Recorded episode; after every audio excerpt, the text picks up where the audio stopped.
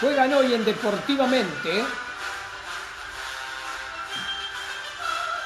Antonella Curatola, Alejandro Molesi, Juan Cruz Españolo, Fabián Simón, Claudio Dilelo, Alan Zafiro, Patricio Pudenti Pacini, Vanessa Insinga, Ariana Isasi, Facundo Lancelota, Yamili Barbosa. Auspician este programa Joribán, diseño gráfico, desarrollo web. En una era donde estar presente es lo más importante, nos encargamos de mostrarle al mundo y dar tu presente. No pase desapercibido, está, sé y mostrate, el mundo te espera. Oribán, diseño gráfico, desarrollo web. Best Phone SRL, la esquina del portero eléctrico. Todo lo que buscas para soluciones en redes en un solo lugar. Voz, datos, imagen y seguridad.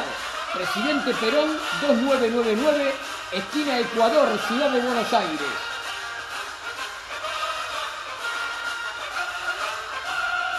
Lolita Ger, uñas gelificadas, tapping gel, esmaltes semipermanentes. Lolita Ger.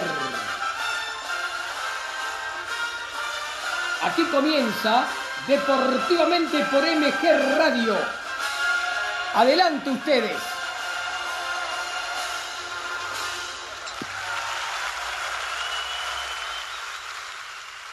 Hola, muy buenas tardes a todos. ¿Cómo están?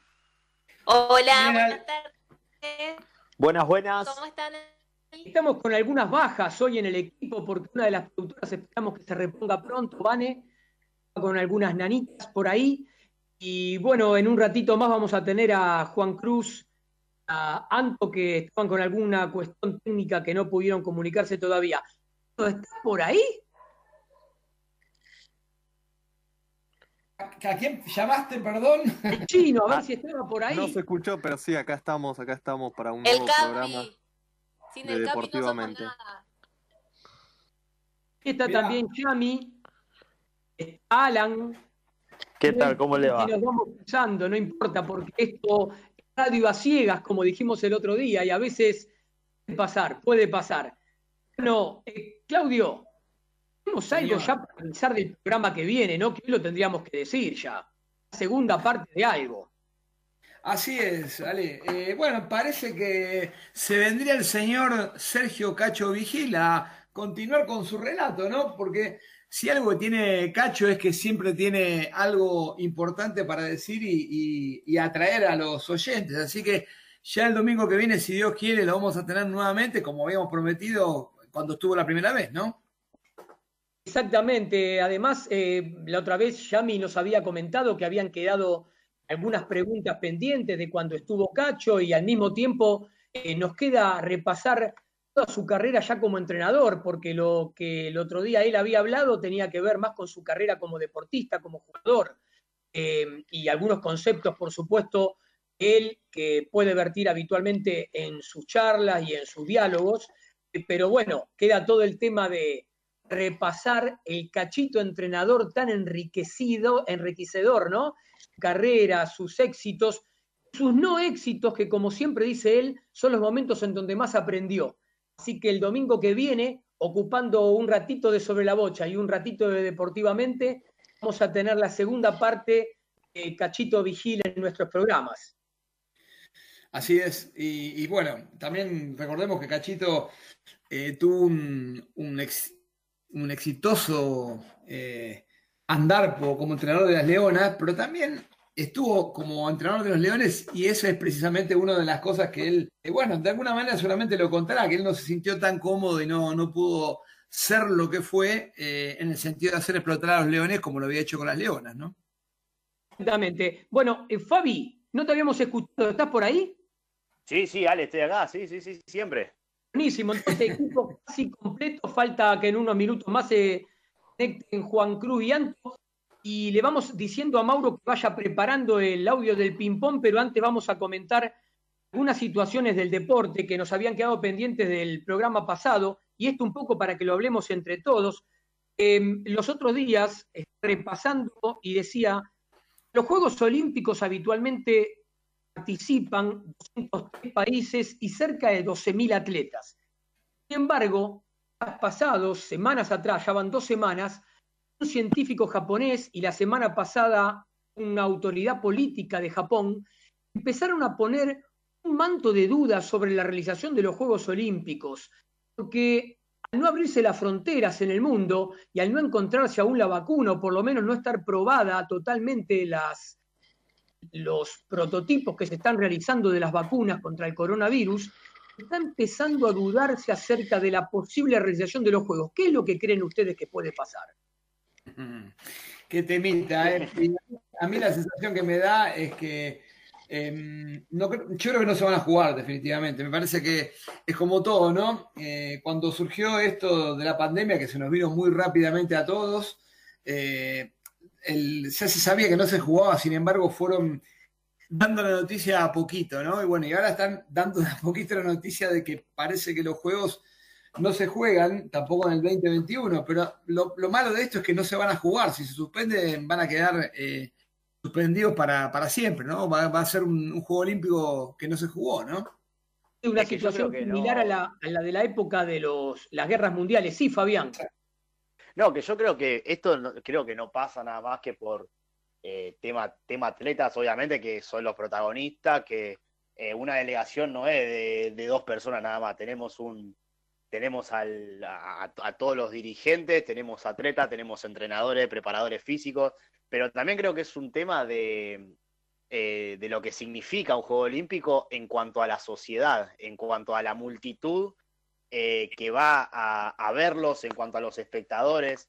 Eh, yo creo que pasa por ese lado también. Yo había leído hace poco que la, condición era todos vacunados o no se hace. No sé si vos, Ale, habías leído algo así, pero me parece que el tema es ese, eh, la cantidad de gente que se moviliza, eh, sumado obviamente a todas las delegaciones y a, lo que significa también el ritual del, del recorrido de, la llama olímpica, que obviamente todos conocemos, que siempre termina la inauguración con el, con el encendido del pebetero, ¿no?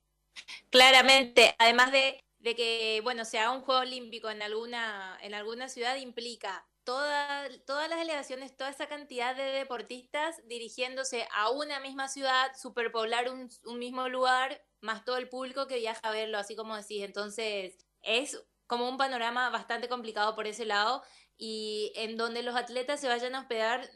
También está la gente que limpia, la gente que los asiste, la gente que se encarga de, la alimentación de ellos, de preparar todo, de, de acondicionar el lugar. Entonces, es la verdad que un, una movidita un poco muy grande, entonces por ese lado estaría, estaría complicado que dentro de, porque falta muy poquito para fin de año, entonces dentro de unos meses directamente es como, nada, me, me parece a mí que, que está complicado en base a lo que, a lo que decían respecto a, a, la, a la vacuna. Es que no sé qué les parece a ustedes, pero yo creo que si en el yo creo que ahí eh, tendría que, que tendrían que decidir ya el tema de decir, bueno, eh, no se realiza en 2021, pasemos directamente a París, más que nada por un tema de respeto a los atletas y por un tema de entrenamiento también, ¿no? Sí, claro. Claro, porque hay atletas que eh, lo más lindo, siempre lo dicen, es jugar un Juego Olímpico y retirarse en uno, sea cual sea el resultado. Y más de un atleta hubiese estado preparando su retirada en estos juegos. Es una pena por eso también, por la preparación que implica. echado todo para atrás.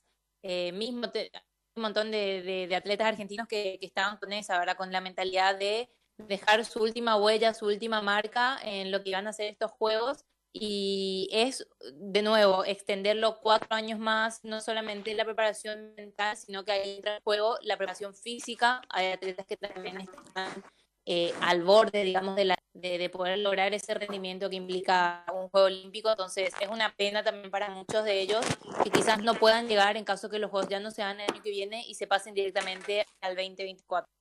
Totalmente. Y otra de las grandes preocupaciones en muchas de las entrevistas que hicimos en los programas previos también, no solo era la realización de los juegos, sino también de las eliminatorias y de las clasificaciones, porque tenemos unos Juegos Olímpicos por adelante, pero también eh, torneos internacionales donde se junta mucha gente en distintos países para lograr eh, clasificar y todavía hay cupos pendientes. Sí, obvio. Bueno, y tenemos también a La Salvaje. Antonella, ¿estás por ahí? Estamos acá, sí, nos pudimos conectar finalmente, pedimos disculpas, pero bueno, justo eh, nos cortaron la luz, pero por suerte fue muy poquitito y ya nos pudimos conectar. Así que bueno, ¿cómo están ustedes? ¿Todo bien? Y vos estábamos hablando justamente del tema de los juegos y la posible no realización y pasar directamente a París con todo lo que eso implica, ¿no? La tristeza de muchos deportistas lucharon bastante tiempo para clasificarse, otros que estaban preparándose para participar de las clasificaciones, pero bueno, este que tanto en Japón como en algunos lugares del mundo empezaron a dudar acerca de la realización. Sí, sí, es, tremendo realmente. Yo me, pongo en el lugar de, los deportistas y, debe ser una incertidumbre tremenda, porque de, repente de estar a tres meses de, hacer la puesta a punto yo para, los para el torneo, incluso algunos con la clasificación todavía por delante, y que se haya desmoronado todo, debe ser tremendo.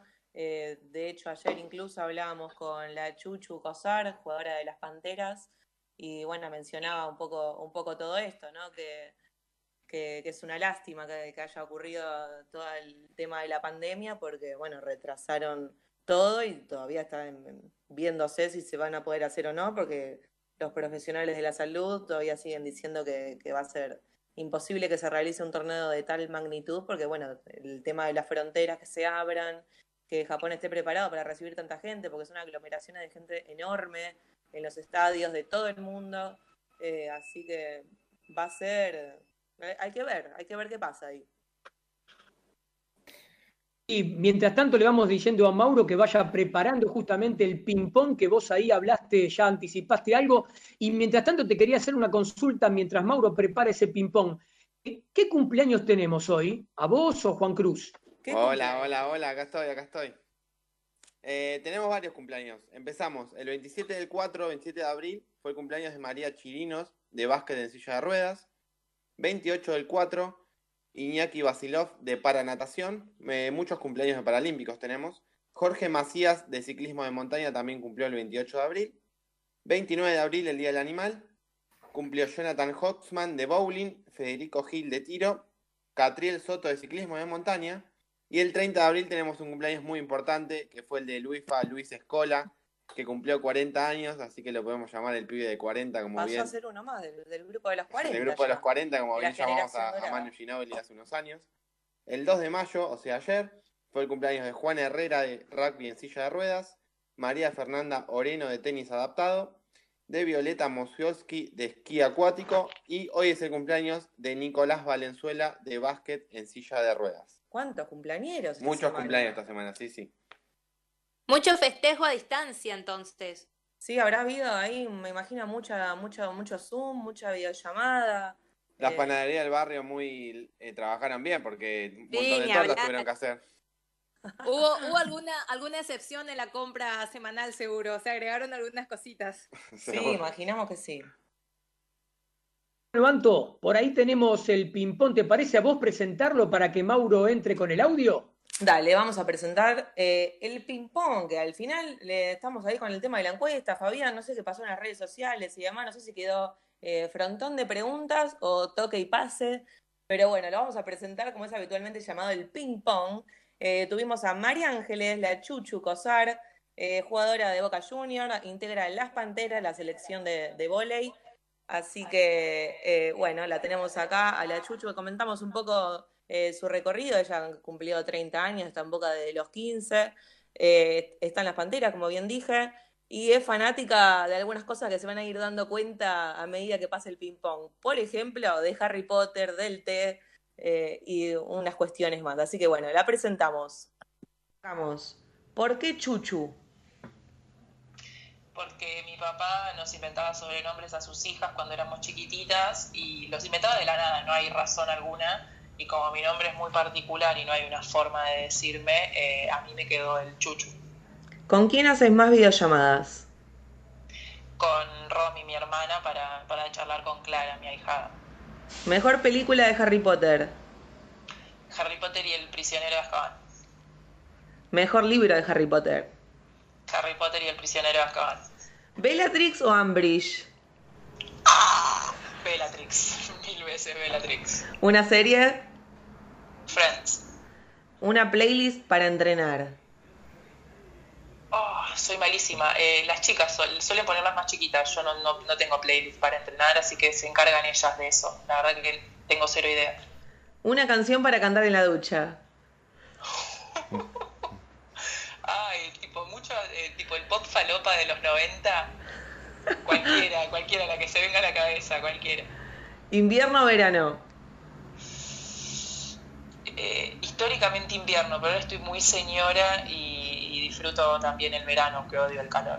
¿Mejor té? ¿Mejor que? Té. El común, el negro. ¿Mejor partido? ¡Ah! Eh, Boca San Lorenzo, la última final de la liga, los últimos dos partidos. ¿Y tu peor partido? Uf, tan- Eh, muchos, pero. Ay, no se me viene, pero me acuerdo de la final que perdimos con Vélez en la liga en 2012, que fue muy feo ese partido.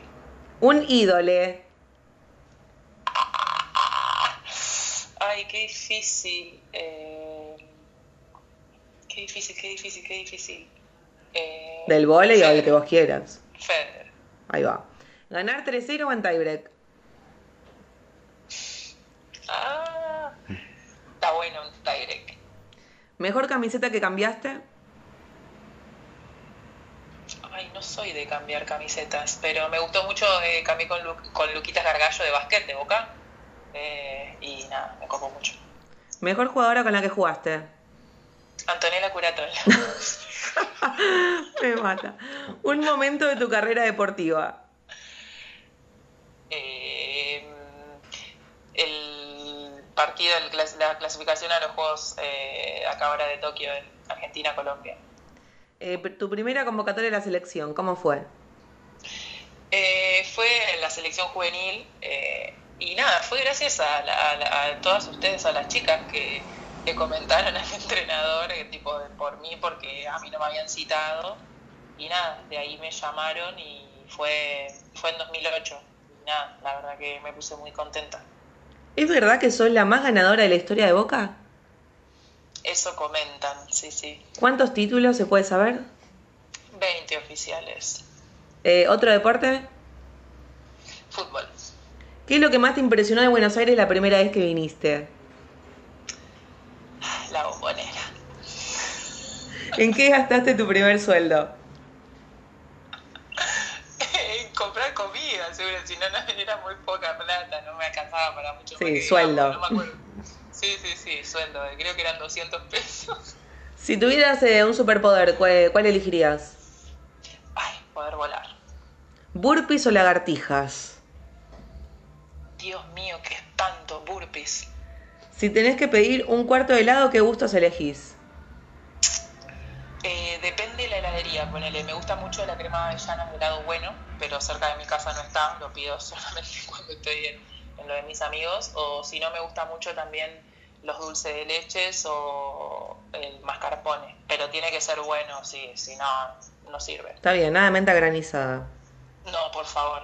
¿Comida favorita? El asado de mi papá y las milanesas con puré. Tuviste un llamado romántico en tu último cumpleaños. ¿Qué te dijo y cuánto tardaste en darte cuenta de que era real esa llamada? Sí, en realidad chateamos por WhatsApp. Me llamó el hermano y me avisó que me estaba escribiendo porque cuando me escribió Riquelme, eh, me dijo, hola María, ¿cómo estás? Y obviamente yo miro la foto de WhatsApp, era Román. Y el nick decía Juan. Yo dije, nah, so- sos romano, me está, alguien me está haciendo un chiste. O sea, esa fue mi reacción. Y nada, eh, no lo podía creer, me, eh, me tembló el culito la media hora que estuve charlando ahí por WhatsApp, pero la verdad me copado. Eh, tu canción favorita de Boca, y acá quiero que cantes, ¿eh? Uh, tengo un problema que acá, mira, esto es en vivo y nunca hay una que nunca me acuerdo cómo arranca y me tiene que ayudar ahí porque digo, esta es la que más, es, es mi favorita y no me sale. Pero eh, Somos el pueblo, el carnaval, Boca te llevo en el alma y cada día te quiero más. Vamos, vamos, los llenes. Es genial. Bien, y terminamos con la última que dice, ¿con qué soñás? Eh, con poder ir a los Juegos Olímpicos de Tokio. Muy bien, eso, eso queríamos que digas. Ah. Gra- gracias, Chu. Bueno, ahí pasaba Ale, Chuchu Cosar, gran amiga. eh, me, me cuestan un poco las presentaciones cuando son muy amigas, porque bueno, la tomo tan cercano que, de hecho, cuando la tuve que hacer el, eh, el nombre que María Ángeles me cuesta, es la Chuchu para mí. Y para, para muchos hinchas de boca imagino que también, pero bueno, le agradecemos enormemente por haber, habernos atendido ayer, poder tener eh, esto- estos minutitos de grabación. Así que, que bueno, esa fue su palabra. Y comprobamos el mito de que tiene más títulos que Bataglia. Tiene 20 títulos en Boca. Mirá vos, mirá vos. No, O sea, Fabi, es la- tenías que es la más ganadora. respecto de esto. Es la más ganadora de la historia de Boca, sí. Bien, bien. ¿Cómo, Ale? Fabián, tenías que comentar algo respecto de esta sección. Sí, yo después te quiero preguntar algo vos también. Pero sí, esta sección, eh, nada, se pasó a, se pasó a llamar eh, Pasa y Toque, como había dicho nuestro oyente Ignacio que había propuesto el nombre, y bueno, la gente lo eligió, así que vamos a tener que cambiarle el nombre. Y Ale, yo te quiero hacer una pregunta. ¿Vos estás en condiciones de ayudar a, a Chuco Sara a, hacer- a, a ayudarla con la canción de Boca? ¿Así no se pierde? Y vos y yo tendríamos que poder hacer. Claudio también. Sí, espera. Sí, te voy a por ahí Espera que, también. Espera que la estoy pensando. Vamos a hacer una cosa, dejá que la pienso y te la cuento después de las 4, dale. Bueno, dale. Vamos, vamos a tener que hacer una sección que sea cada uno cantando la, la canción de su equipo, eh, me parece. Lo dejamos para otro programa. podría ser, podría ser. Y yo, te, yo tengo una ¿Cómo efeméride, una efeméride destinada al Club de la Ribera, así que después se las cuento. No, ¿Cómo con- venimos con la Fórmula 1? Fórmula 1, bueno, se habló mucho de la Fórmula 1. Primero, eh, anunciaron la suspensión del Gran Premio de Francia, que se iba a llevar a cabo el 28 de junio. Entonces, la Fórmula 1, ¿qué, piensa? Espera poder comenzar eh, en el Gran Premio de Austria, que estaba previsto para el 5 de julio. A pesar de lo, de lo tardío que es este arranque para la Fórmula 1, que tendría que haber empezado hace un montón de meses, eh, la categoría puede realizar entre 15 y 18 carreras de las 22 que estaban conformadas en el certamen. O sea, ¿cómo van a, cómo van a lograr esto en solo seis meses? Poder realizar la mayor cantidad de carreras.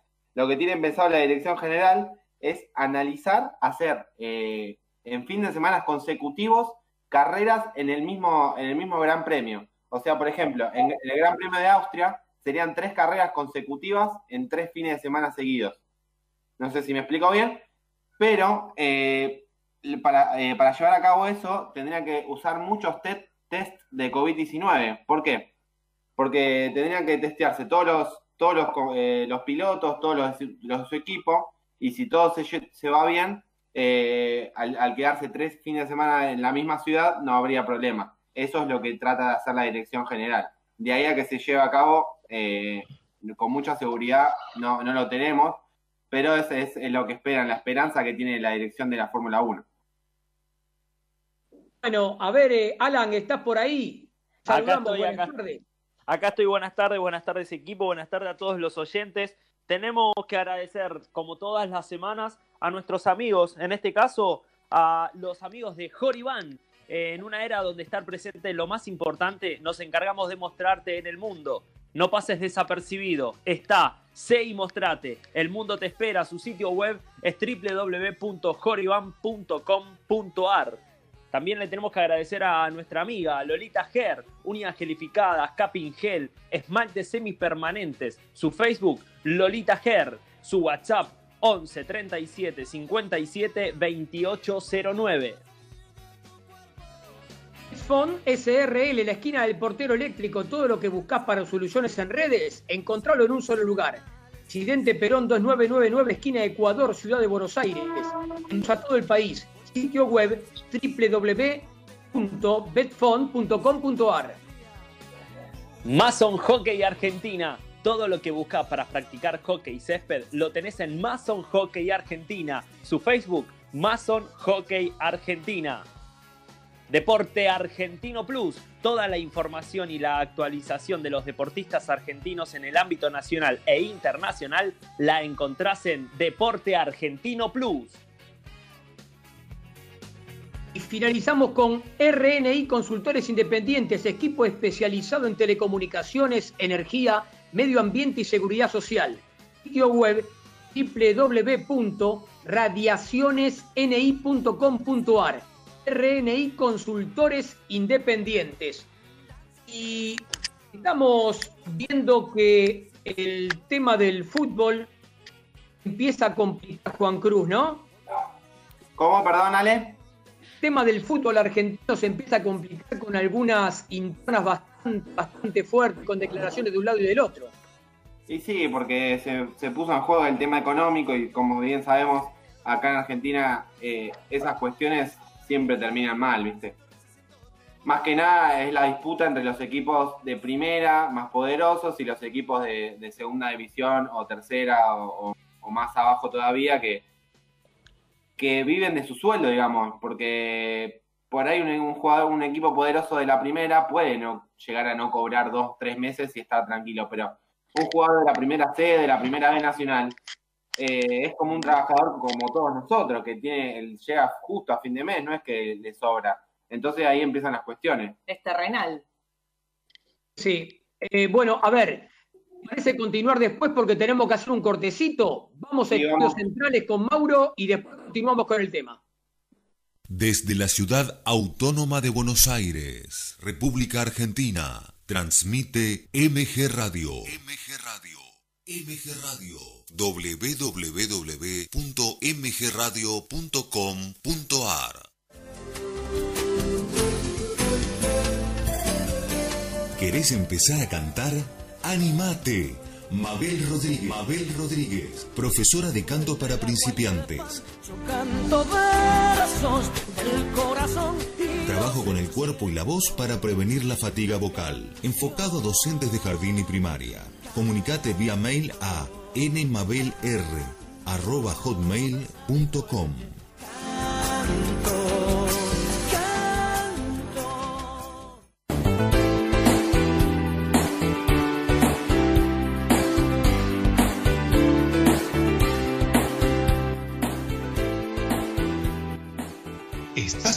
en entrenamiento personalizado?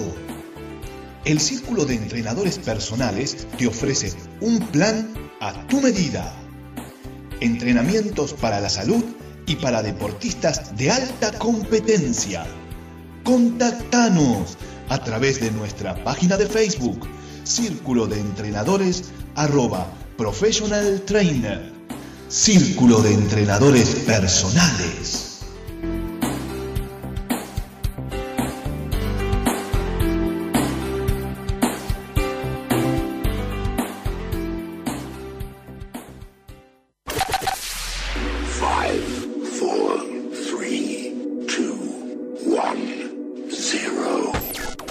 Martes, abre la disco.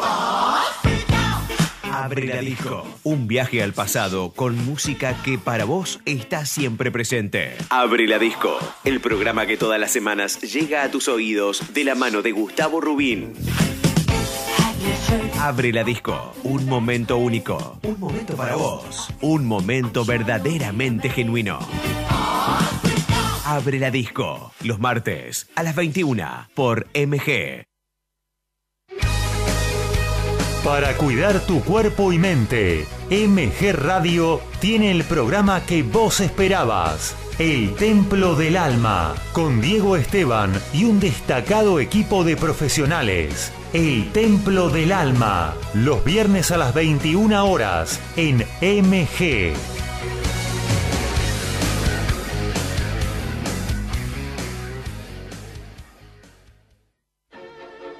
En Generación Memes, comentamos sobre esta forma de decir, opinar y pifiarla de lo lindo en las redes sociales. Generación Memes, un poco de luz, más allá de la pantalla, con Pablo Mateusi y Bocha Resnick, todos los lunes a las 19 horas, por MG Radio.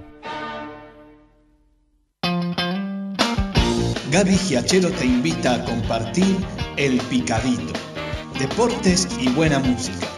Escuchalo todos los sábados de 11 a 13 en MG Radio, la radio de Villurquiza.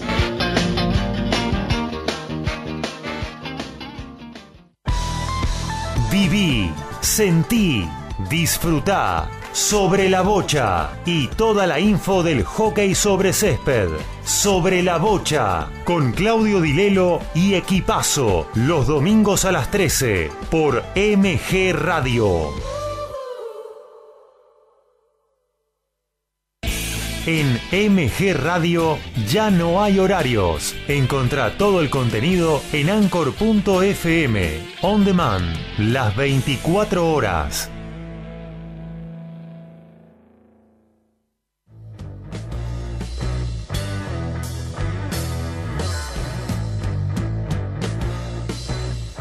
Viví momentos genuinos. Viví MG Radio.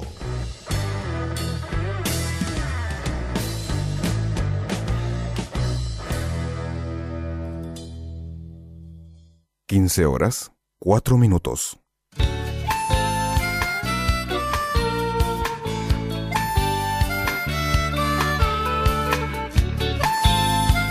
Bueno, ahí estamos. Ahí estamos volviendo. Estamos volviendo con Deportivamente por MG Radio. Antes de las efemérides, Yami, ¿teníamos mensajes? Yami, ¿tenemos mensajes? Sí, sí, tenemos mensajes de nuestros oyentes que están siempre ahí presentes. Eh, bueno, respecto al debate que hacíamos hace rato de los Juegos Olímpicos, Claudio San Justo se sumaba y decía, Escola, Pareto y Lange se pierden lo que sería su último Juego Olímpico, entre otros. Sí, la verdad que comentábamos eso, era eh, bastante penoso para varios deportistas. Eh, María nos decía, encantada estoy de que hablen de todos los deportes y van comentando todos los temas. Nos dice que tendríamos que tener más horas de programa. Bueno, en base a nuestros oficiantes vamos a analizar eso, María. Muchas gracias. Eh, Luis de Flores nos dice, delicada situación de los clubes sin cuotas, sin socios, sin sponsor. La TV por ahora paga, pero no, tienen ingresos. Deberían arreglar una quita y por lo menos no cobrar de aquí a fin de año. Bueno, muchas gracias de Flores también por estar ahí siempre. Bueno, eh, teníamos las efemérides. Creo que antes tenemos una nota. ¿Yami la podrás presentar? Ah, bueno, perfecto. Sí, si es que Mauro nos dice que está listo, les comento quién nos está acompañando hoy. Eh, Natalia Martínez. Ella es licenciada en nutrición y antropometría ISAC nivel 1. Tiene un posgrado en nutrición deportiva y también hace nutrición pediátrica y tratamiento de patologías por si te quedaba alguna duda. Ella, bueno, está fuertemente ligada al mundo deportivo porque es hermana del eh, integrante de Los Leones, Lucas Martínez, y trabaja también con importantes deportistas como Vicky Bardach y Maki Ceballos en lo que es natación. También estuvo trabajando en eh, en lo que es CrossFit y también eh, trabaja con equipos de- deportivos con varios eh, importantes, ya que bueno, sí está buscando aportar eh, a la mejor eh, Hola, Hola, hola, Sani, ¿me escuchan? ¿nos escuchás?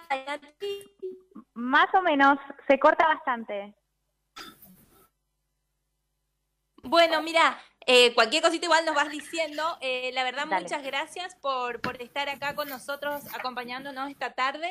Eh, queríamos charlar un poquito con vos, bueno, en este tiempo tan difícil para todos, recalcar o recordar la importancia de mantener siempre la buena alimentación y, bueno, cómo, cómo debería acompañar esta eh, a los estímulos deportivos que, que los atletas van haciendo o que una persona que, que en su vida practicó, no sé, algún deporte, ahora en este tiempo de encierro quizás lo quiera hacer, ¿verdad? ¿Cómo, cómo acompaña la alimentación, la, la importancia que tiene que tener, cómo Bueno, primero- organizarse? Bueno, primero, buenas tardes y muchas gracias por la invitación. Eh, sí, ni hablar que es un momento difícil, fue un parate obligado que tuvieron los deportistas, eh, todos los deportistas, ya sea alto rendimiento o por hobby, la realidad es que es un parate obligado que, que tuvimos que hacer todos y bueno, esto afecta no solo en la parte del rendimiento, de composición corporal, eh, sino también en la parte emocional, ¿no? Los escuchaba que estaban hablando de los Juegos Olímpicos y bueno, todos los atletas estaban como enfocados en, en ese objetivo y uno con los entrenadores, con los preparadores físicos, trabaja un montón sobre eso, ¿no? Sobre las exigencias, en qué momento eh, ajustarlas un poquito más, justamente para llegar con la cabeza, con la parte física y con todo lo mejor posible a, a, a los juegos. Pero bueno, de todas maneras, uno tiene que... Este... La realidad es que siempre una alimentación saludable fue importante, pero ahora eh, estamos todos tan en tema de esto del virus y demás, que es como que saltó a expresar un montón de asociaciones que hay entre tener patologías que están directamente asociadas con el sobrepeso, como pueden ser hipertensión, diabetes, con un aumento de riesgo de la comorbilidad de este virus o de cualquier otro, ¿no? Entonces creo que es eh, fundamental en general para toda la población, sean deportistas o no, entender que una alimentación saludable es la base para todo, eh, para que nosotros, para que nuestro cuerpo pueda rendir bien y más allá de eso, obviamente acompañarlo con algo de actividad física, ya sea deporte de alto rendimiento o simplemente esparcimiento, pero que nos ayude también a compensar o terminar de, de completar esta vida saludable, ¿no? Esta actitud este hábito de vida, de vida sano. Nati, y te hago una consulta respecto a algo que en realidad sí también muchas personas quizás lo vivían en su rutina diaria, comillas, que es un poquito el manejo de esa ansiedad o de querer todo el tiempo comer algo, picotear algo, cuando estás, no sé, nueve horas sentada en una oficina y, y tenés ganas de, de, de, comerte algo, lo primero que te llevas quizás no es lo más nutritivo o lo mejor que puedas. Quizás eso se, se intensifica también ahora al estar todo el día en casa, todo el día sin tener algo realmente que hacer. Entonces, ¿cómo, cómo se puede manejar esto? La, la ansiedad y decir, todo el tiempo tengo hambre, quiero comer.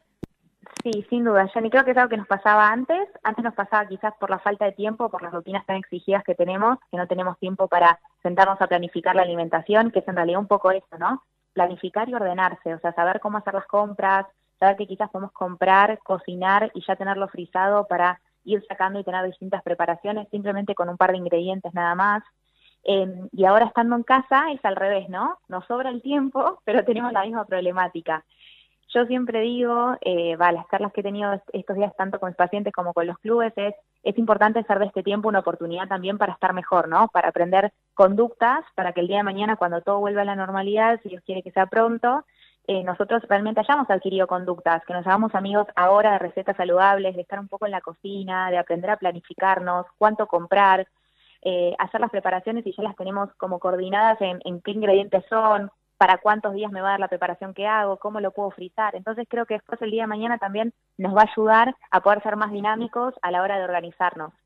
Y creo que es fundamental tener rutinas, ¿no? A una hora sin horarios, tener rutinas igual, que es un poco en lo que también se unen la parte de, de los psicólogos, ¿no? De la parte emocional, que está bueno eso de levantarse, sacarse el pijama, tratar de establecer rutinas para hacer cosas obviamente dentro de casa, pero establecer rutinas si tengo que trabajar o estudiar o hacer algo a la mañana, bueno, me lo coordino, eso, tratar de no saltearse comidas, de seguir manteniendo el horario de las comidas, porque eso va a evitar que picoteemos, que no está bueno, o que no lleguemos a la próxima comida con tanto hambre si pasa mucho tiempo en el medio, ¿no? Porque quizás nos colgamos o estudiando o ordenando ese placar que hace siglos que no ordenamos y ahora que tenemos tiempo lo hacemos, o mirando una serie leyendo cualquier cosa que nos distrae un rato, y quizás se nos pasa mucho el almuerzo y cuando llegamos tenemos hambre, lo que en el interín picoteamos eh, mientras que se hace la comida porque obviamente tenemos hambre y además quizás la elección es una elección de comida rápida que no es la más sana. Entonces me parece que el seguir respetando los horarios de las comidas es fundamental y entender que sí puede haber una diferencia entre lo que comíamos antes porque somos seres sociales y la comida nos da placer, entonces en este momento de tanta incertidumbre quizás hacernos algo distinto a comer nos ocupa el tiempo y también nos, nos genera cierta felicidad y no hay problema y está bien, pero me parece que para los que viven solos o para los que son pocos es fundamental ver el tema de las porciones. Si uno va a hacer algo y quedan muchas porciones, servirse el plato de lo que uno va a comer, que eso se lleva a la mesa, y el resto ya destinarlo al freezer, a un tupper, a la heladera, que no quede disponible la fuente en la mesa, porque me parece que eso también, el estar ansioso o el aburrimiento hace que otra vez vayamos, ¿no?, a picotear eh, y a buscar lo que nos había quedado, que quizás terminas comiendo dos porciones cuando en realidad con una sería completamente suficiente y es aburrimiento nada más. Y Nati, ¿cómo estás? Te habla Claudio y antes de hacerte la pregunta, quiero decir que hay un señor llamado Lucas desde muy lejos que te está escuchando también, ¿eh? así que lo hemos, lo hemos sumado entre los oyentes de este programa, ¿sabes? Qué bueno, bueno, Claudio, un gusto, muchas gracias. Bueno, mira, quería comentarte, o más que nada, consultarte. Yo sé de los señores que ya tengo cierta edad, ¿no? Y, y obviamente cuando tenés cierta edad y vos querés, todavía querés ser deportista como si tuvieras una edad que podés y no tenés. El problema que tenemos en esta cuarentena es eso y de la pasa amasando pizza encima. El problema es que en esta cuarentena es que tenemos eh, ganas de tener ciertas satisfacciones. Claro, el aburrimiento de estar adentro lo solucionás como comiendo algo rico. ¿Cómo se hace para mezclar alguna cosa, yendo a lo práctico, ¿no?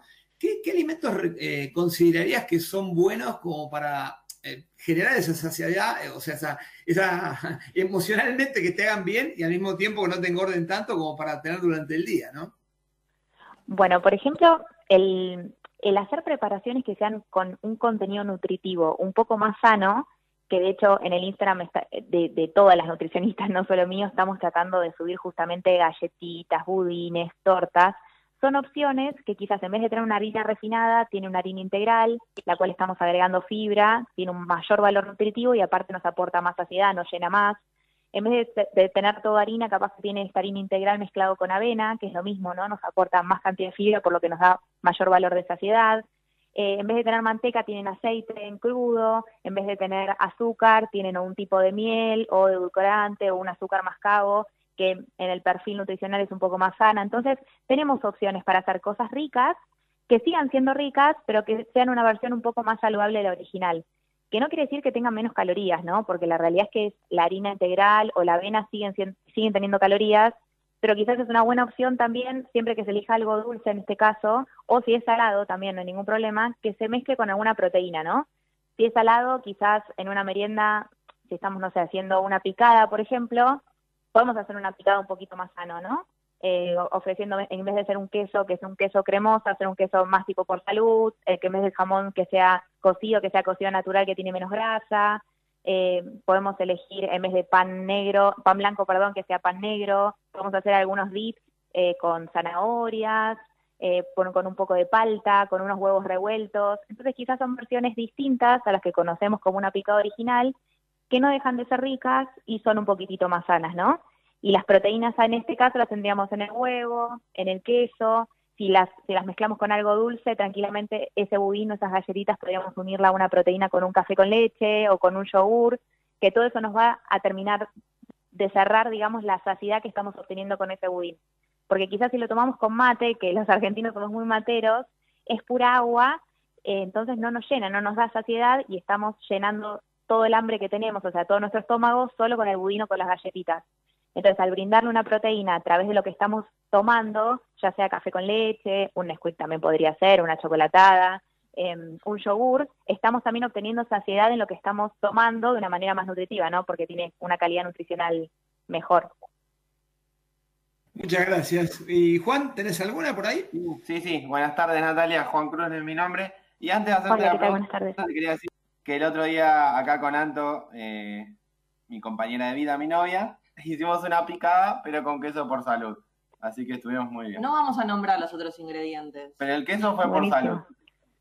Y bueno, lo, lo que, lo que te quería consultar es, hay una vitamina que bien dice, escuchamos muchas veces por la radio, por la tele, que con respecto al COVID-19, al coronavirus, nos da como una pauta de que nos hace bien, de que nos puede prevenir. Esta es la vitamina C. ¿Es verdad eso?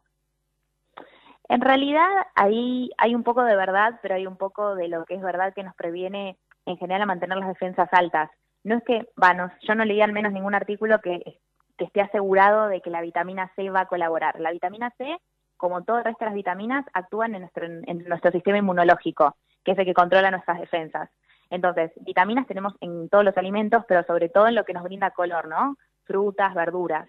Em, en las frutas, más que nada en las cáscaras de las frutas, así que a veces nosotros no las consumimos y allí es donde tenemos mayor cantidad de vitaminas. Y la realidad es que tener un buen contenido de vitaminas hace que se eleven las defensas. Entonces está asociado a tener las defensas altas y poder combatir mejor cualquier enfermedad con la que nos crucemos, ¿no? Por eso cuando uno está a veces medio pinchado de energía y va al médico, te dan algunos de estos complejos vitamínicos que son tan conocidos de venta libre en las farmacias. Eso es porque hay una asociación directa entre elevar las defensas, mejorar la parte de las reacciones de energía con tener un, un buen consumo de vitaminas. Claudio. Claudio. Sí, perdón, tenía muteado, no me di cuenta. Eh, Nati, hoy justamente en La Nación salió eh, que la vitamina D la veían como un elemento muy bueno eh, de cara a lo que es el virus, ¿no? Eh, básicamente, el sol es, es, quien la prevé, pero también algunos alimentos. Sí. Eso, mm, ¿podés contarnos un poquito qué sabes de eso, si es que lo pudiste ver? Sí, en realidad lo leí, bueno, se leen muchas cosas, viste, en este último tiempo. La realidad es que no sé en qué asociación le encontrarán, pero es verdad que estando confinados adentro de casa, la mayoría de, de, las personas hoy en día ya tienen una deficiencia de vitamina D. De hecho, en países donde no sale el sol, porque tiene que ver con el sol, como bien dijiste vos, se vende la vitamina D en el supermercado. Eh, por ejemplo, de hecho, en Holanda se vende en el supermercado, es algo que se consume frecuentemente. Eh, sí, se cree, yo no me animo como a decir que hay una asociación directa porque está todo en estudios, todo muy reciente, muy nuevo, pero bueno, sí podemos recomendar eh, a la gente que trate de tomar un poquitito de sol en el balcón, en un patiecito en donde pueda.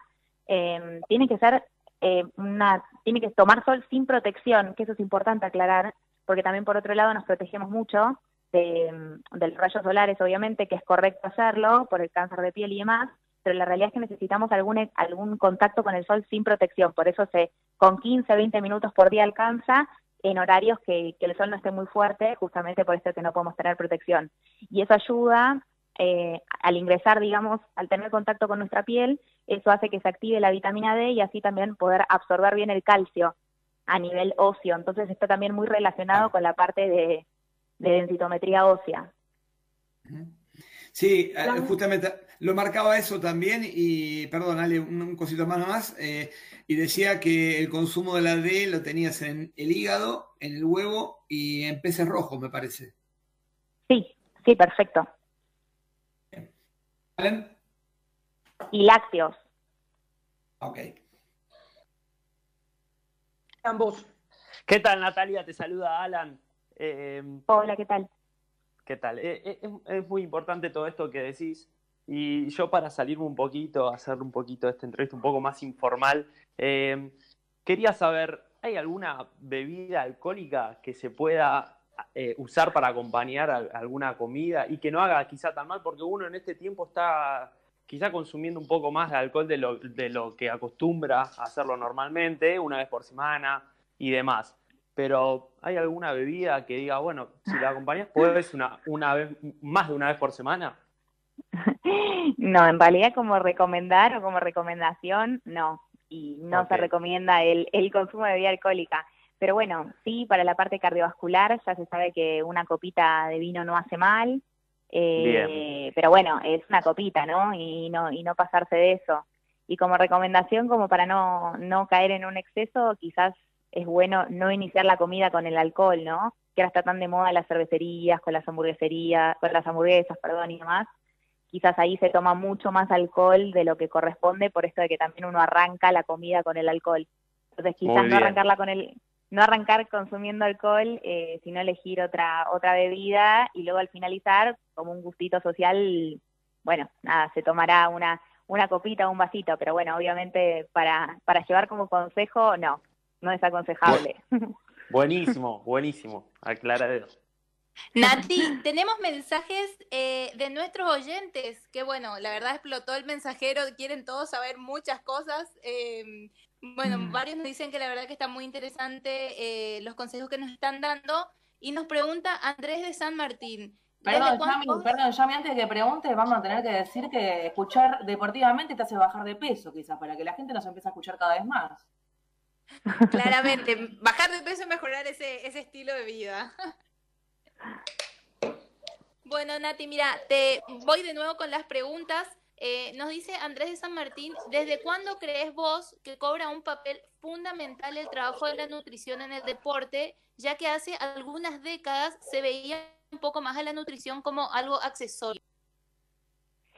Mira, yo creo que eso en realidad quedó demostrado no hace mucho, es verdad que, que, que es bastante reciente la incorporación de nutricionistas a lo que es el, el, plantel deportivo, pero se sabe que una asociación directa entre mejorar el estado eh, general de salud, sí, porque en realidad ahí también entra la parte de kinesiólogos, de psicología, de coaching, porque la realidad es que hay un montón de disciplinas que se fueron uniendo al plantel deportivo, ¿no? Y se sabe que todo hace que mejore directamente el rendimiento.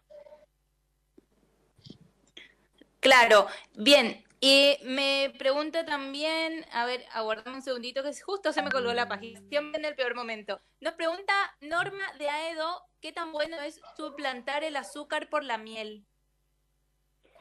En realidad es un poco más sano porque no es una, un azúcar refinado como tal, pero hay que considerar primero que la miel no se puede utilizar cruda para niños de dos niños menores a dos años porque hay asociación de botulismo, entonces no se puede utilizar para todo el mundo. Y aparte que, por ejemplo, si somos diabéticos o prediabetes, la miel genera ese pico de glucosa, o sea que no es para todos. La realidad es que tiene calorías igual, o sea, sería una una vía para poder reemplazar el azúcar para que no sea refinada como tal, pero la realidad es que no, no es que, que reemplace un edulcorante la miel, ¿sí? El edulcorante no genera ese pico de glucosa, por eso es para diabéticos y no tiene calorías, tiene cero calorías. En cambio, la miel tiene calorías, no se puede usar en niños menores de dos años y no la pueden utilizar personas que tienen algún inconveniente con la asociación de glucosa, ¿sí? ya sea diabetes, prediabetes. Bien, y también dice, Emiliano de Urquiza quiere saber cómo se trabaja la cabeza de un deportista para continuar comiendo bien cuando no tenés un objetivo a la vista, como mm, cuando parece que está de vacaciones más allá de su mantenimiento físico, como cuando se acaba algún torneo importante eh, o con sin Sí, victoria, o, en estos tiempos sí, o mismo, que- o no mismo ahora que, mismo ahora que se cancelaron los juegos, ¿no? La realidad es que es un desafío Claro. muy importante el, el que estamos teniendo ahora los, los planteles deportivos, porque la realidad aparte es que los deportistas de alto rendimiento no están acostumbrados a estar mucho tiempo en su casa, porque se la pasan viajando o entrenando y muchas veces el entrenamiento es lejos de su familia, ya sea porque practican el deporte en otro país o porque viven en el CENAR, por ejemplo, o cerca del CENAR, acá en, en Buenos Aires. Entonces la realidad es que ahora hacer el- la parte de la cuarentena en sus casas pasaron a tener como positivo que están mucho tiempo en su casa, que hace mucho tiempo no estaban, lo cual están compartiendo un montón de tiempo con su familia. Pero también es difícil que no lo tomen como, em, como el festejo de una bienvenida siempre, ¿no? Como vino y está, entonces festejamos, y entonces, y todo eso, eh, todos esos festejos gene- en general involucran comida, eh, que es lógico, pero bueno, hay que tratar de, de continuar con la motivación, porque esto de un día para otro se va a terminar, esperemos que sea pronto, pero se va a terminar, vamos a necesitar volver a las canchas, volver al entrenamiento, y la realidad es que uno infiere que va a haber un descenso de masa muscular, porque es muy difícil, sobre todo en el alto rendimiento, poder mantener el estímulo de actividad física que tenían eh, previo a la cuarentena, ¿no? Aunque uno se esfuerce, los preparadores físicos se esfuercen y ellos cumplan eh, con, lo que deben hacer en sus casas, es muy difícil poder mantener el mismo estímulo. Entonces uno infiere que algo de masa muscular van a descender, pero queremos que sea lo menos posible. Y para que sea lo menos posible ese descenso, hay que acompañarlo con el estímulo de actividad física que puedan hacer en sus casas, que lo hagan y que sean conscientes de eso, y que continúen con un plan de alimentación que sea saludable para que no aumenten masa grasa porque si no, al, al momento de volver no solo va a haber que aumentar masa muscular, sino que van a tener que bajar de peso y que bajar masa grasa.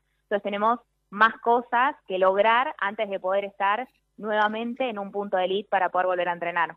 Si, si vuelven en buen estado de composición de masa grasa y vuelven en buen peso, la realidad es que con el entrenamiento esa masa muscular la van a volver a, a ganar. Pero sería solo un punto que tenemos que volver a recuperar, que es el que obviamente ahora en casa no podemos terminar de, de controlar, sí, que es el que tengan el estímulo que tenían, que tenían afuera.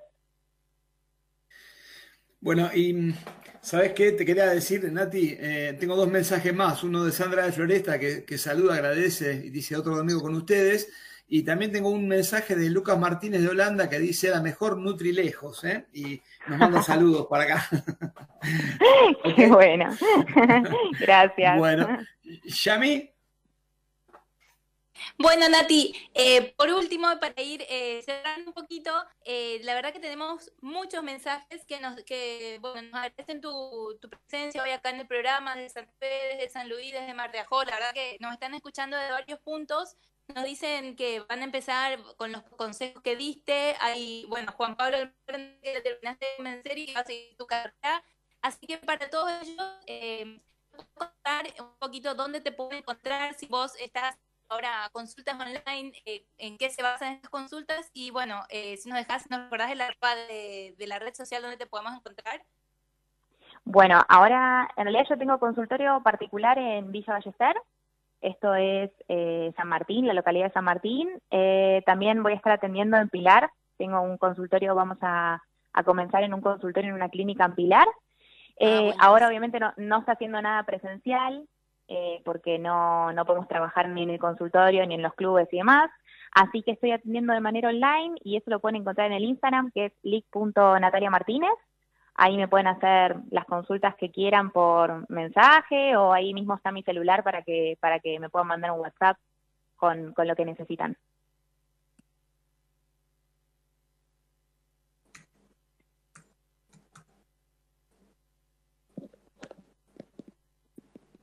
Hola, hola, ¿se cortó? Ahí, ah, ahí, ahí te escuchamos bien. Bueno, entonces recordamos el arroba leak.nataliamartínez en Instagram, donde también pueden encontrar tu WhatsApp y, eh, bueno, te pueden eh, seguir haciendo las consultas ahí para, bueno, poder eh, tener un seguimiento más eh, particular contigo. Buenísimo, muchas gracias. No, muchas gracias a vos, Nati, y bueno, esperemos que todo esto nos, nos le sirva a todos nuestros oyentes, varios de nosotros creo que también lo vamos a empezar a aplicar, y bueno, eh, esperamos entonces eh, que, que estés muy bien. Dale, muchísimas gracias eh, por invitarme. Un saludo para todos. Natalia Martínez, la hermana de Lucas para nosotros, para muchos de nosotros, pero la verdad es la nutricionista para nosotros también hoy. Y seguramente en futuros domingos vamos a nuevamente consultarla porque muchas fueron las, las preguntas que nos llegaron eh, al programa, así que estaría bueno dejar pasar unos programitas y después nuevamente ponernos en comunicación con ella para que le responda un poco a los oyentes con las consultas que cada uno de ellos hicieron. Alan, ¿estás por ahí? ¿Podemos ver, eh, vamos a vender algo?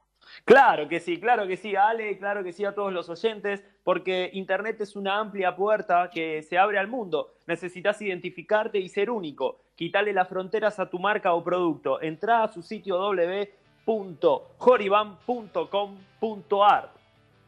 Best Phone SRL, la esquina del portero eléctrico. Sonido, imagen, datos, seguridad. En Presidente Perón 2999, esquina Ecuador. Entra a su sitio www.bestfond.com.ar. Lolita Ger, uñas gelificadas, capping gel, esmaltes semipermanentes en Facebook, la encontrás por Lolita Ger, el WhatsApp más 54911 es 7572809, repetimos, más 54911 es 7572809. RNI Consultores Independientes, equipo especializado en telecomunicaciones, energía, medio ambiente y seguridad social. Entra a su sitio web www.radiacionesni.com.ar. Es uno más. Y por, y por último, Amazon Hockey Argentina. Fundas, bolsos, palos, equipos de arquero, accesorios, encontrarlos todo, todo, todo, todito en Mason Hockey Argentina. Busca también su Facebook, Mason Hockey Argentina. El último, Deporte Argentino Plus, toda la información y la actuación de los deportistas argentinos en el ámbito nacional e internacional la encontrás en Deporte Argentino Plus, sitio web www.deporteargentinoplus.com. Y bueno, a ver, la estuvimos buscando y en este programa la vamos a tener. Eh, ella es una esgrimista argentina que nos ha representado eh, en muchos eventos internacionales, cuando hablamos de americanos, Juegos Olímpicos, Grand Prix, torneos satélites, sudamericanos, los Juegos o de Sur, actualmente Juegos Suramericanos, en todos participó.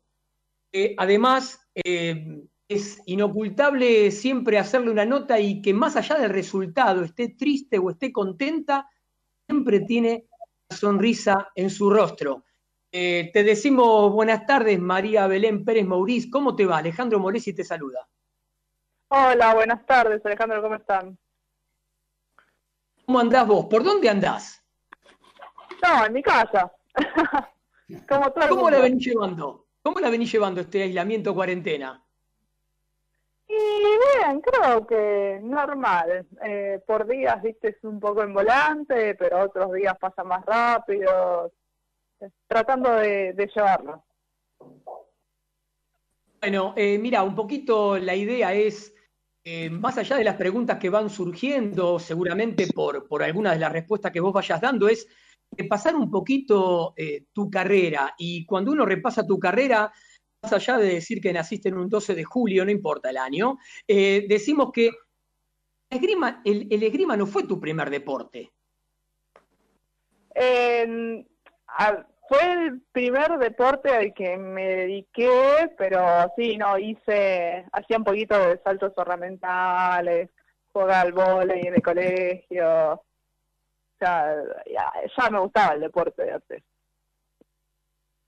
Tu familia, obviamente, que es una familia de deportistas también, pero ¿cómo fue el, el primer encuentro con eh, Lucas Saucedo? Hablamos que es tu actual entrenador tiempo.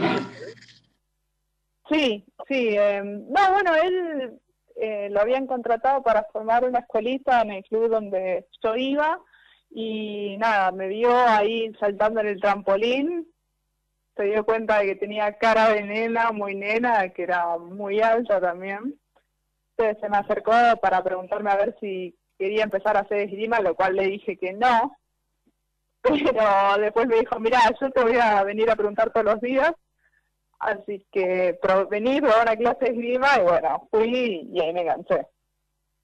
¿Esa primera vez eh, te dejó ganar o, ganas- o ganó él?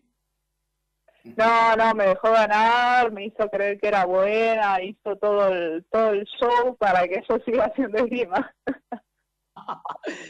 Eh, eh, Juan, dale vos. Sí, hola Belén, ¿cómo estás? Juan Cruz. Eh, hola. Actualmente tu especialidad es sable, aunque arrancaste con florete. ¿Podrías contarle a los oyentes cuáles son las diferencias entre cada uno de, de las- de los estilos, digamos, de las de la esgrima para, para que sepan? Porque mu- muchas veces escuchamos sable, espada, florete y no sabemos qué significa. Obviamente, eh, a mí me gusta, soy periodista deportivo y lo tuve que estudiar, pero para explicarle a los oyentes, más o menos. Sí, eh, bueno, tenés las tres armas que son sable, florete y espada. Lo más grosso para entender es de diferencia es el, el blanco, el sable es de la cintura para arriba, el florete es solo el torso y la espalda y en espada vale todo el cuerpo, desde la punta del pie hasta la cabeza. Perfecto. Perfecto. Y tengo, tengo otra. Esta es un poquito más informal. Me A llegó ver. un rumor de que te gusta mucho el jamón crudo y los alfajores. Si Ah, sí, sí. ¿Un jorgelín triple o un sanguchito de jamón crudo y queso? No, no, eh, ahí el sanguchito de crudo y queso, porque el Jorgelín triple no es de mis favoritos. Está Ay, bueno, Estaba pero no es de mis favoritos. Eh, y no, un cachafaz blanco me gusta, pero ¿por qué tengo que elegir los dos? Vamos a los dos. Ah, claro, está claro. Belén, tenés razón. Eh, Soy Claudio, ¿cómo estás? Eh, tenés razón. ¿Por qué no un, un sanguchito de jamón crudo y queso y después de, postre el cachafaz? Está perfecto, tienes razón. Claro, claro, claro, exacto, exacto. bueno, bueno, mira, eh, Belén, la verdad que tengo como primera pregunta, eh, es, eh, sé de, de cómo fue tu carrera a lo largo, la, la estuve mirando un poco cómo fue tu carrera a lo largo del tiempo, ¿no? Y, y se ve a una deportista en crecimiento, eh, tanto en los Panamericanos, bueno, quizás en los Juegos Olímpicos nunca tuviste esa suerte de poder continuar más tiempo, pero sí en el Panamericano se nota un- una mejora en el ranking que creo que tenía en un muy buen momento como para encarar un, un Juego Olímpico como, como el de Tokio, ¿no? Eh, entonces, quería preguntarte qué sensaciones tenés, qué sentís, porque imagino la ilusión que podías haber tenido en febrero y hoy estamos en una situación completamente distinta y seguramente te habías preparado mucho y mentalmente, aparte de lo físico, para, para este momento. Contame un poco eso. Sí, bueno, es, eh, es difícil para nosotros. Yo estaba también en plena, plena clasificación, o sea, al tope de todo, de lo que es en la carrera, y de golpe se corta, te deja un poco como medio en la deriva. Pero, pero la verdad es que obviamente lo que está pasando es mucho más importante y, y creo que hay cosas también más importantes que lo que es la, la carrera olímpica. Entonces, como que es una situación de fuerza mayor, a la cual yo no puedo hacer nada. Entonces, lo que me queda es eh, entrenar eh, lo que puedo desde mi casa y después, eh, cuando se levante todo esto, bueno, prepararme y ver qué pasa también. Porque no sabemos si se van a hacer o no al final. Sí, sí, eh, hablamos eso un poquito antes en el programa, que, que hay muchos rumores de, que se cancelan un poco para siempre, ¿no? Y, y ahí, ahí también te quiero preguntar, eh, si bien creo que, que estás en un gran momento, ¿cómo, ¿cómo verías una supuesta cancelación definitiva de Tokio? ¿Qué, qué es lo que, a qué apuntarías, ¿no? ¿Cómo, cómo, te, cómo encararías el- tu futuro deportivo? Mira, yo ya sabía que un ciclo más iba a seguir seguramente, así que en eso no, no me cambia mucho. ¿Viste? El esgrimista no, no tiene como una fecha límite de edad. Eh, pero bueno, obviamente también va cambiando uno a lo largo de los años y después tenés que ir viendo, pero la idea es seguir. Bien, bien, bien. ¿Yami? Eden, ¿cómo estás? Eh, te saluda Yami. Barbosa. Hola. Bien, te quería leer algunos mensajes que tenemos de nuestros oyentes y también eh, nos mandan preguntas para vos. Eh, nos dice Esteban de Santelmo, genia total Belén, muchas gracias por tenerla en la nota. Secundino desde Santa Fe nos escribe, grandes deportistas nacieron un 12 de julio igual que Belén. Ojalá que puedas competir rápido ya que sos de las mejores esgrim- esgrimistas de nuestra tierra. Finalmente, Norma de Aedo nos pregunta, ¿tenés cómo practicar en esta cuarentena? Uy, el último no la escuché bien la pregunta. Bueno, te la repito, no hay problema. Norma de Aedo nos pregunta si tenés con quién practicar en esta cuarentena. ¿Cómo, cómo están siendo Ah. tu- tus entrenamientos en este encierro?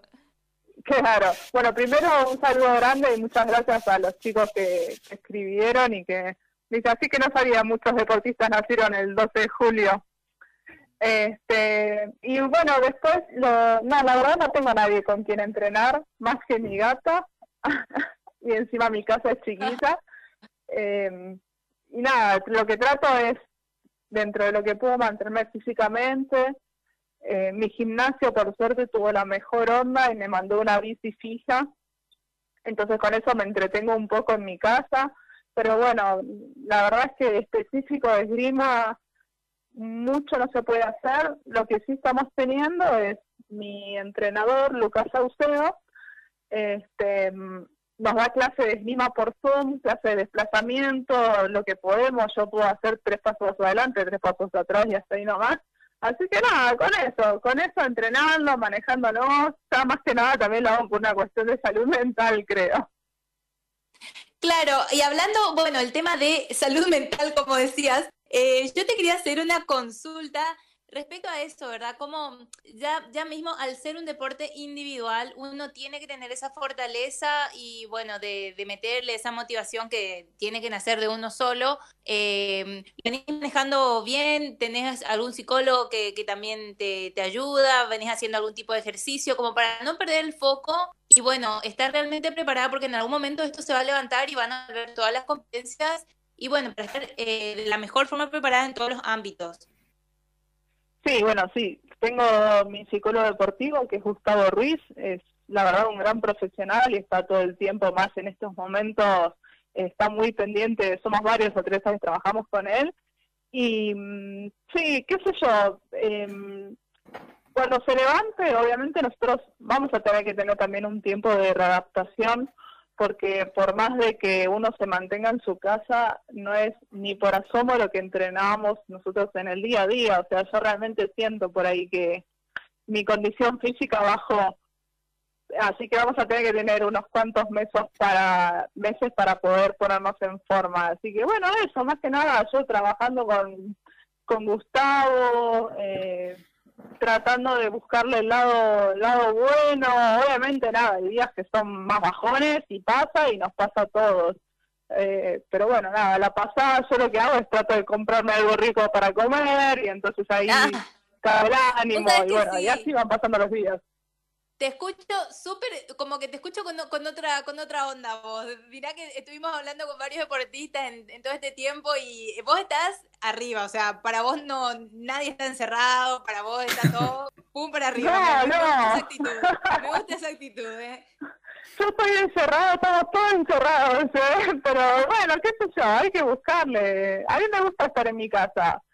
Hay que No tanto. onda, muy bien. claro, pero bueno, eh, hay que ponerle onda tal cual y nada, es como yo te digo, es una situación de fuerza mayor.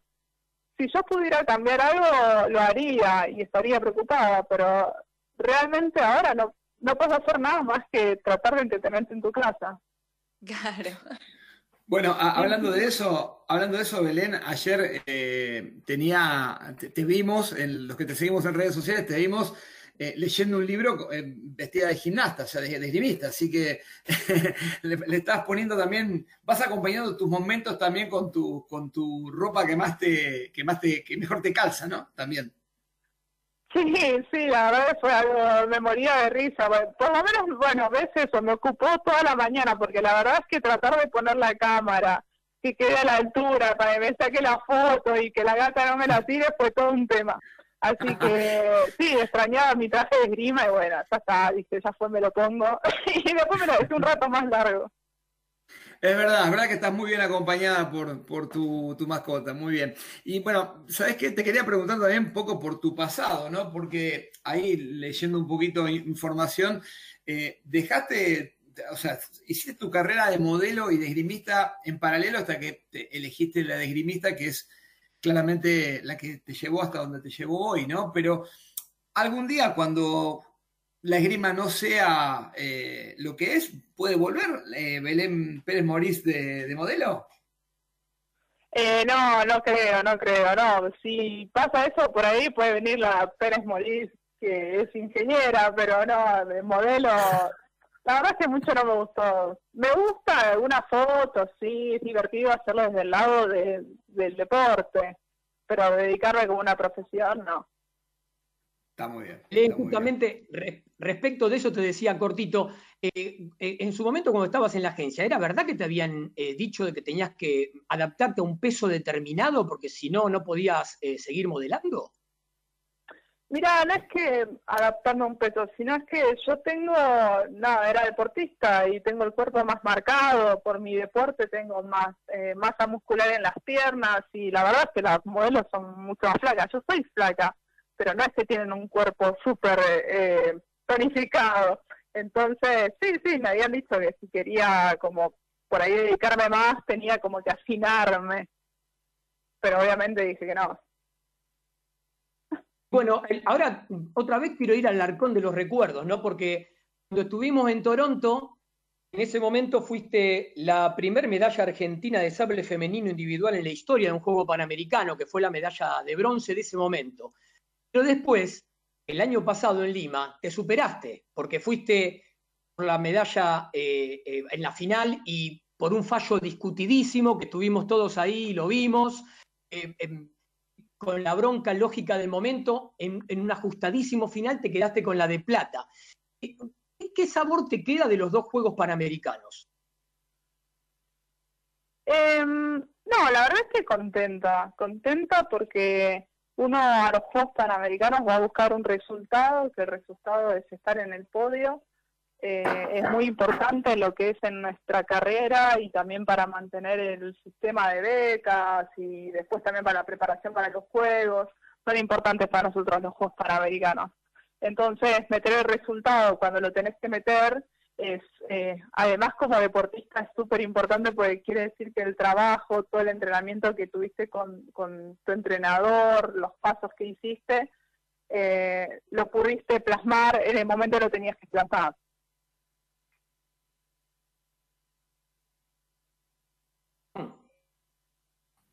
Belén, ¿cómo estás? Te saluda Antonella. Hola. Siguiendo con la línea de, lo- de los Juegos Panamericanos, tenías una anécdota interesante para contar de Lima 2019 que tuvo que ver con la valija y el material de, de juego tuyo. Sí, fue tremendo. Fue tremendo. Porque yo unos meses, no, mentira, que unos meses, una semana antes estuve em, dos semanas, teníamos el Mundial de Esgrima nosotros, y de hecho nos volvimos antes para poder llegar a Lima. Y bueno, en ese en esa vuelta me perdieron la valija donde yo tenía todo mi equipamiento. Y bueno, obviamente se lo arreglamos todo, pero la aerolínea nos hacía cargo, me decía, bueno, en el próximo bueno, el próximo vuelo, hasta que eh, ahí realmente vi el poder de las redes sociales, publiqué y todo el mundo la verdad se recopó compartiendo y, y también exigiendo, viste, que la aerolínea se haga cargo. Y bueno, se hizo cargo, pero eh, después era todo el tema, fue muy difícil el tema de la logística, porque yo ya había viajado a Lima, eh, que tenía que estar ahí, y después era todo mi material, tenía que entrar a Lima, y es muy difícil porque es como una importación, tenía que pasar por la aduana. Entonces ahí el Comité Olímpico Argentino, la verdad es que nos dio una mano enorme y bueno, sacaron todo mi equipo y me llegó justo el día anterior a la noche, nueve de la noche, se recibió mi equipo y entonces al día siguiente pude competir. Pero la verdad es que el día anterior eh, justo hablaba con mi entrenador que ellos la verdad no sabían si anotarme o no presentarme porque no tenía nada. Claro, aparte uno me imagino que uno se acostumbra a estar con, con cierto eh, equipo para, para prepararse para jugar, para pelear, entonces, eh, me imagino que debe ser difícil también desde ese punto de vista, porque por más que te presten las cosas, no eran tuyas.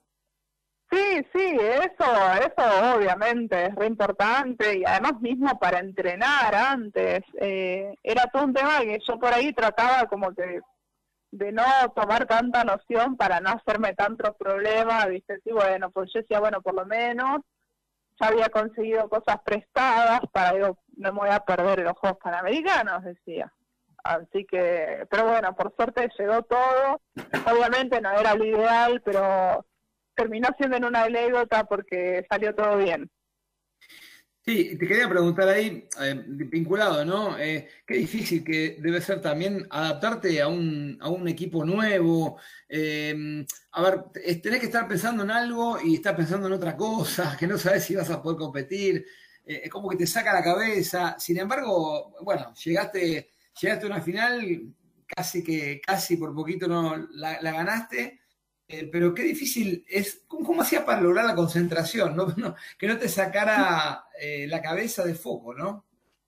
Y no sé, ahí creo que juega un poco también el, no sé, el sentido del humor, tratar como de ponerle onda a la situación, además también ahí eh, está lo que te decía, el objetivo principal era meter el resultado, entonces ahí es donde nos sale a nosotros, viste, los deportistas, decir, bueno, llega, truene lo que pase, si te pierde el equipo, vos querés estar ahí igual. Y bueno, ahí me imagino que también todo eso sumo a la medalla. Bien, recuerdo que estando ahí en Lima el día anterior a que compitieras vos, lo llamamos a Lucas y Lucas no nos quería decir nada, no nos decía nada. Y, y después, cuando pasó y ya tenías la medalla de plata, antes de que te premiaran, que pasaste ahí por la zona mixta para que te pudiéramos hacer las notas, eh, ah. Ahí estabas todavía, nos decías, con un poquito, no de bronca, pero con algo así, pero me dijiste algo que me quedó siempre que fue, seguramente este momento va a pasar y voy a resaltar que esta es una medalla de plata. Quedó eso, ¿no? Claro, sí, sí. Sí, sí, sí. No, obviamente nada. El, el momento pasa y después cuando pasa el tiempo, este, te das cuenta de todas las situaciones que viviste y que, como te decía, pudiste lograr el objetivo en el momento que lo tenías que lograr, a pesar de todo, lo valorás. Pero obviamente en el momento, yo encima soy un poco calentona, este, por el fallo, todo, querés ganar y encima cuando sabes que, que el fallo no fue así, eh, realmente terminás, viste, como un poco enojado. Ese día nos pasó a todos porque todos veíamos como eh, eh, que había sido en simultáneo, pero bueno, los árbitros después decidieron otra cosa. Y voy con la última. Eh, estuviste en Juegos Olímpicos, en Panamericanos, tuviste medallas de todos los colores en diferentes torneos. Yo tuviera que preguntarte cuál es tu sueño hoy o qué te queda mm, por cumplir para vos como deportista. Después vendrá la ingeniera en alimentos y, o entrenadora, veremos. Pero ¿cuál es tu sueño, el que queda todavía por cumplir más a flor de piel? Em, creo que así en, en objetivo sería poder ganar otro Panamericano. Me gustaría, ahora ya que me quedé con la espinita, ganar un juego Panamericano y después eh, tratar de meter una final olímpica, que eso sería, la verdad, algo increíble. Bueno, bueno, Belén, la verdad, agradecerte primero que es un domingo, segundo el horario, que seguramente tuvieron que terminar de almorzar un ratito antes, y tercero, la, gentileza que siempre tenés en todos los torneos cuando nos encontramos, de, a pesar del resultado que haya sido, ya sea no agradable o agradable, siempre venís a la zona mixta y con mucha paciencia nos aguantás a todos con todas las preguntas que a veces tenemos que hacer, quedás todo el rato y no dejás de responderle a nadie siempre, siempre con una sonrisa. Así que la verdad, y gracias es gigante. No, no, siempre. Yo trato, esto es eh, como una relación mutua entre los periodistas deportivos y nosotros los atletas. Eh, la verdad que además yo tampoco siempre dejo de, de, pensar del lugar a donde vengo, del deporte del que vengo también, y que para nosotros ustedes nos hagan entrevistas y fundan nuestro deporte es re importante. Así que yo les agradezco a ustedes y bueno, no, no pasa nada que sea domingo y 3 de la tarde, total, no tenemos mucho que hacer. bueno, te mando un beso, buenas tardes y nuevamente muchas gracias. Que la pases lindo. Dale, un saludo a todos por ahí, un beso grande. Gracias. Bueno, tuvimos ahí a María Belén Pérez Maurice, esgrimista argentina, una de las atletas más reconocidas de nuestro país, el representante argentino en cuanto torneo pueda estar. Eh, a ver, no tenemos mucho rato de programa, tenemos unos minutitos nada más. Chino, ¿estás por ahí? ¿Podés ir con tu columna? Acá estamos, vamos rápido con un torneo para el recuerdo, si les parece. En este caso, tenis, Roland Garros de 2004. Y más que nada nos vamos a situar en la final, el 6 de junio, donde por primera vez se enfrentaban dos argentinos en una final de Grand Slam. Un día histórico para todo el tenis eh, y el deporte nacional. Eh, la final se la iban a disputar eh, Gaudio y Coria. Eh, Coria venía, venía siendo el número 3 eh, del ranking hasta el momento y, era uno de los más fuertes a nivel mundial. Y Gaudio estaba posicionado en el, en el número 44 del ranking.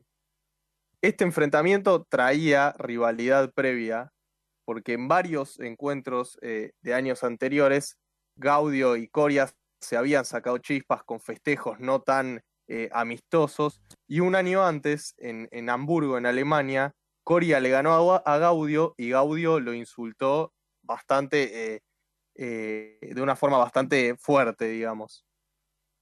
Ese partido empezó muy bien para, para el santafesino, para Coria, con un 6-0 y 6-3 en los dos primeros sets y con un 4-3 parcial en el tercero. Eh, pero el gato se recompuso, ganó 6-4 ese set, 6-1, eh, igualó todo 2 a 2 en el cuarto.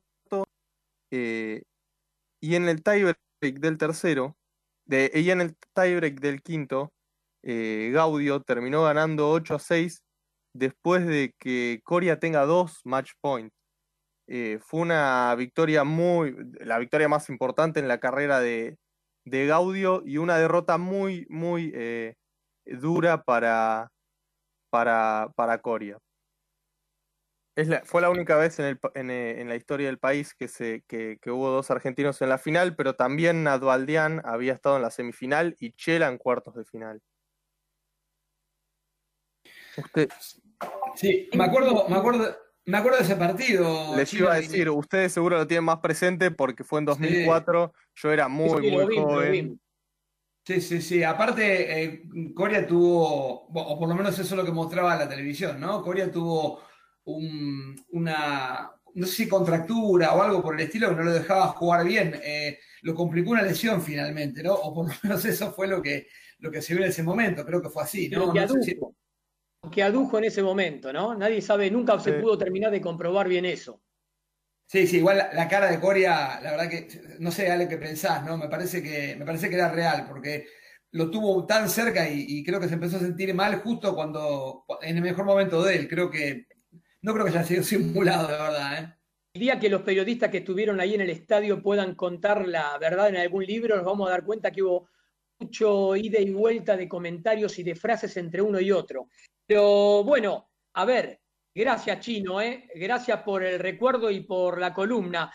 A ver chicos, vamos a decir rápido que hay que cuidarse, que la prevención es clave, que hay que lavarse las manos, que hay que utilizar el codo para, en caso de estornudar, que no hay que tocarse ojos, nariz y boca, ventilar los ambientes, hay algún problemita de los síntomas, hay que llamar al 107 en la ciudad de Buenos Aires, 148 en la provincia, que para cualquier urgencia el 911 y el 144 para el tema de violencia de género. Nos quedaron innumerables temas para el próximo programa, el boxeo en Nicaragua, Anto por ahí, algo de la Fórmula 1 que teníamos que seguir comentando, otros deportes, el tema de Pichot que acaba de perder la elección eh, con el inglés, 28 a 23, y los comentarios que eso puede, y tiene que traer, eh, los cambios en el fútbol, que se habla de los cinco cambios, las eliminatorias en, en, las sudamericanas eh, para el Mundial de Qatar, si es que se hacen en Qatar, el tema del ciclismo con el Tour de France, la Liga Nacional de Básquetbol, y a ver, ¿me estoy olvidando de alguno o quedan más temas por ahí? La final del ATP de Madrid virtual y hoy también hubo turismo carretera virtual, que ganó Agustín Carapino. Ah, y algo que me dijeron las chicas aquí, las compañeras que tengo de vecinas, el fútbol femenino de Argentina, que también en el primer torneo profesional se suspendió. Eh, si bien se, se, clasificaron para la Copa Libertadores, algunos de los equipos, pero bueno, no se puede terminar el primer torneo profesional de fútbol femenino de la historia. Pero bueno, eh, esta situación del coronavirus que llevó a todas estas determinaciones. A ver, ¿les parece si el domingo que viene nos encontramos, retomamos este diálogo radial y volvemos con todos los temas que nos quedaron y los nuevos que aparezcan? Por supuesto. Vale, Le agradecemos a la radio siempre. Agradecemos a la radio, le agradecemos a Mauro la operación técnica, a la producción, nuevamente Vanessa que se recupere rápido, a cada uno de los compañeros que han participado un minuto, dos minutos o todo el rato, a todos, muchas gracias y a los oyentes, ¿no? con los mensajes nos sostienen permanentemente, además de los auspiciantes. El domingo que viene, 14.30 por MG Radio, deportivamente los esperamos. Chau. Adiós. Chau. Donde quieras, desde cualquier lugar del mundo, las 20.